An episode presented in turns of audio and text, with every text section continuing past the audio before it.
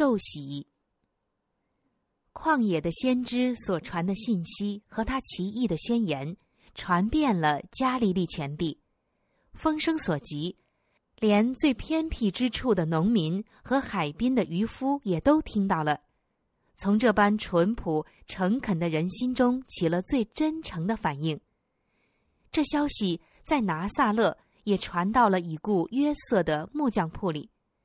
那里有一人领会了这呼召的意义，他的时候到了。他撇开平日的工作，辞别母亲，随着那些结队往约旦河去的乡民走了。耶稣和施洗约翰原是钟表弟兄，而且降生的情况也有某种亲密的关系，然而彼此却不相识。耶稣是在加利利的拿撒勒长大的，而约翰则在犹太的旷野成长，在不同的环境里，他们过着隐秘的生活，彼此从没来往，这是天意，免得给人借口说他们曾同谋，互相支持彼此的身份。约翰知道耶稣降生时的种种事迹，他听见过耶稣童年上耶路撒冷。在拉比学校中发生的事，他也深知耶稣无罪的生活，而且相信他就是弥赛亚。不过，对这一点他没有确切的把握。这许多年来，耶稣一直掩默无闻，又没对他的使命露出特别的凭据来，这就令人怀疑他究竟是否所应许的那一位。尽管如此。施洗约翰仍是抱着信心等候，相信到了上帝预定的时候，一切都必显明。他蒙启示，知道弥赛亚必在他手里受洗，那时必有征兆显明他的神性，这样就能将他告知于天下。耶稣来受洗时，约翰就看出他有一种纯洁的品格。是在任何人身上都未见过的，连他所在之处的气氛，也是圣洁而令人肃然起敬的。在约旦河边聚集的人群中，约翰听见过各种犯罪作恶的悲惨故事，也遇见过许多被沉重罪担所压伤的人，却从未接触过有如此神圣影响的人。这一切。都与约翰所受的关于弥赛亚的启示相符。然而，他不敢应承耶稣的要求，因自己是个罪人，怎能为这无罪者施洗呢？再说，这本是承认需要洗除罪恶的礼。耶稣既无罪虚毁，又何必受这礼呢？耶稣要求受洗时，约翰退后说。我当受你的洗，你反倒上我这里来吗？耶稣用坚定而温和的权威回答说：“你暂且许我，因为我们理当这样尽诸般的义。”于是，约翰依着救主的话，领他到约旦河，把他浸在水中。耶稣随即从水里上来，天忽然为他开了。他就看见上帝的灵，仿佛鸽子降下，落在他身上。耶稣受洗，并不是承认自己有罪，他是将自己与罪人视同一体，取我们所应取的步骤，做我们所该做的事。他受洗之后所过受苦、恒切忍耐的生活，是留给我们的榜样。耶稣从水里上来。就跪在岸上祈祷，一个崭新而重要的时代在面前展开了。他现在已经登上更广大的舞台，开始他平生的斗争。他虽是和平之君，但他的将领却如刀出鞘。他来所要设立的国，与犹太人所希冀的恰好相反。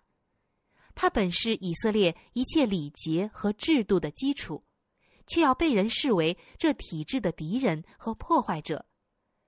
在西乃山颁布律法的是他，现在却要被定为犯法的。他来是要摧毁撒旦的权势，却要被斥为别西卜。地上没有一人了解他，在他传道服务的生涯中，仍要孤独行走。他的一生，母亲和弟兄都不明了他的使命，连门徒也不了解他。他虽住在永恒的光中，与上帝原为一，但他地上的生活必须在孤寂中度过。既与我们同为一体，基督必须背负我们罪过与祸患的重担。无罪的主必须受罪的羞辱，喜爱和平的主必须与纷争相处。真理要同虚伪为伍，纯洁需与邪恶共居。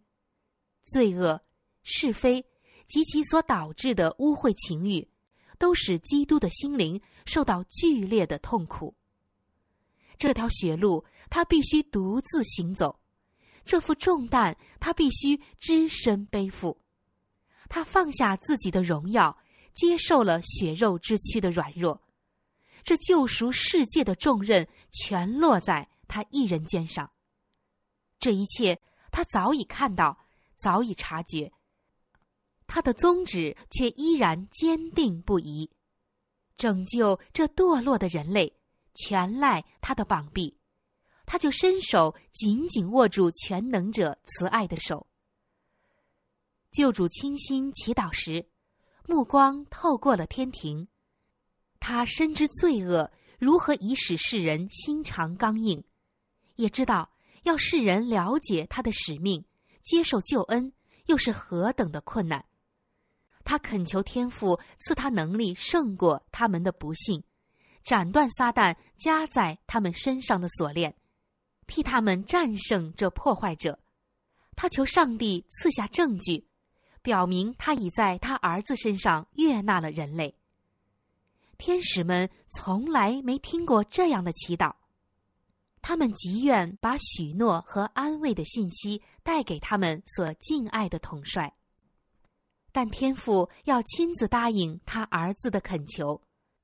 他荣耀的光辉从宝座直接闪耀出来，天开了，清丽无比的光仿佛鸽子，这适合那柔和谦卑者的象征落在救主头上。在约旦河边的广大群众中。除了约翰之外，没有几个人见到这从天而来的异象。然而，上帝灵格的严肃气氛弥漫于会众之间，他们肃静地站在那里，凝视着基督。只见那永远环绕上帝宝座的光辉围着他全身，他那仰着的脸所反射的荣光，是他们从来没在人的脸上见过的。从敞开的天空，有声音说：“这是我的爱子，我所喜悦的。”上帝发出这样肯定的话，是要使所有目击者生出信心，也是要加强救主的力量去从事他的使命。尽管有罪恶世界的牵由都压在基督身上，尽管他屈身抚救人类，取了我们堕落的人性。天上的声音依然宣称他为永生上帝的儿子。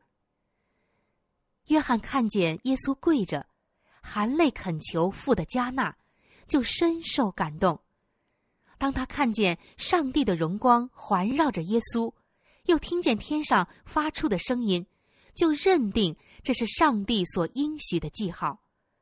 他知道，他所施洗的就是世界的救赎主。这时，圣灵降到约翰身上，他就扬手指着耶稣说：“看呐，上帝的羔羊，除去世人罪孽的。”听见的人没有一个能领悟“上帝的羔羊”几个字的重大意义，连说这话的人自己也不明白。古时亚伯拉罕在摩利亚山上，曾听儿子问：“父亲呐？”番祭的羊羔在哪里呢？父亲回答说：“我儿，上帝必自己预备做番祭的羊羔。”亚伯拉罕看出上帝所预备代替以撒的公山羊，就是那要为世人之罪而死的救主的预表。圣灵借着以赛亚也原用这个比喻来预言救主说：“他像羊羔被牵到宰杀之地，耶和华使我们众人的罪孽都归在他身上。”只是以色列民众不明白这一教训。其中多人看所献的祭物，像异教徒看他们的祭物一样，以为是用来讨好神明的礼物。上帝却要教导他们，那使他们与他和好的礼物是出于上帝自己的爱。那在约旦河边对耶稣说的话：“这是我的爱子，我所喜悦的。”也是向全人类说的。上帝是以耶稣为我们的代表，向他说了这话。我们虽有许多罪恶和弱点，上帝并没有将我们当作废物丢弃。他使我们在爱子里得蒙悦纳。那降在基督身上的荣光，是上帝爱我们的保证，使我们知道祈祷的力量。人的声音是怎样达到上帝耳中。我们的恳求是怎样蒙天庭应允的？地与天因罪而隔绝，断了交往，但耶稣使之重新与辉煌的天庭连接起来。他的爱既环绕着人类，又达到了高天。当我们求帮助抵挡试探时，那从敞开的天门照在救主身上的光辉，也必照在我们身上。那曾对耶稣说话的声音，也必向每个相信的人说：“这是我的爱子，我所喜悦的。”亲爱的弟兄啊，我们现在是上帝的儿女，将来如何还未显明，但我们知道，主若显现，我们必要向他，因为必得见他的真体。我们的救赎主已打开一条路。使最情最重、最穷乏、最受压迫、最被轻视的人都能接近天父，人人都能在耶稣去为我们预备的地方有一个家。那圣洁真实，拿着大卫的钥匙，开了就没有人能关，关了就没有人能开的。说：“看呐，我在你们面前给你们一个敞开的门，是无人能关的。”